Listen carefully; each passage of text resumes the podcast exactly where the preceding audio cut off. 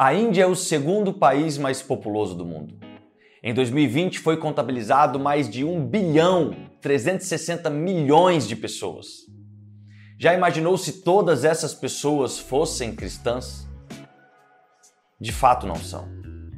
O hinduísmo hoje é a maior religião da Índia. Porém, Mahatma Gandhi, homem que liderou a campanha da independência da Índia do Reino Unido e que conhecia muito bem o cristianismo, certa vez disse: se os cristãos realmente vivessem de acordo com os ensinamentos de Cristo, como descritos na Bíblia, toda a Índia seria cristã. Será que nós cristãos estamos procedendo de maneira correta diante dos não cristãos?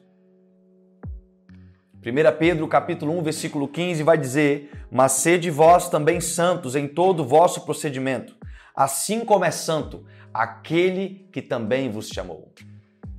A seriedade do testemunho em nosso proceder. Essa realmente não é uma tarefa fácil. Testemunhar Jesus é muito mais do que simplesmente falar do Evangelho, mas é também viver em santidade, como ele também é santo.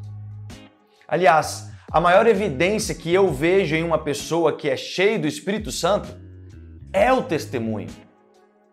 Atos capítulo 1, versículo 8, o próprio Jesus promete: "Mas receberão poder quando o Espírito Santo descer sobre vós, e serão minhas testemunhas em Jerusalém, em toda a Judéia e Samaria e até os confins da terra." Muitas pessoas querem receber essa promessa, mas se esquecem que a causa não tem sentido se a consequência não for compreendida. E por isso que muitos cristãos se dizem ter recebido o Espírito Santo, mas agem como se nunca tivessem o conhecido. Então, como proceder? Se tornando santo, como também é santo aquele que te chamou, deixando Jesus operar na sua vida.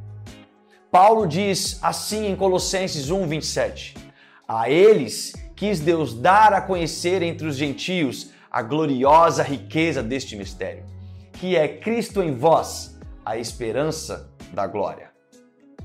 Lembre-se, o seu proceder talvez seja a única Bíblia que muitas pessoas lerão. Você talvez seja o único Jesus que muitas pessoas conhecerão.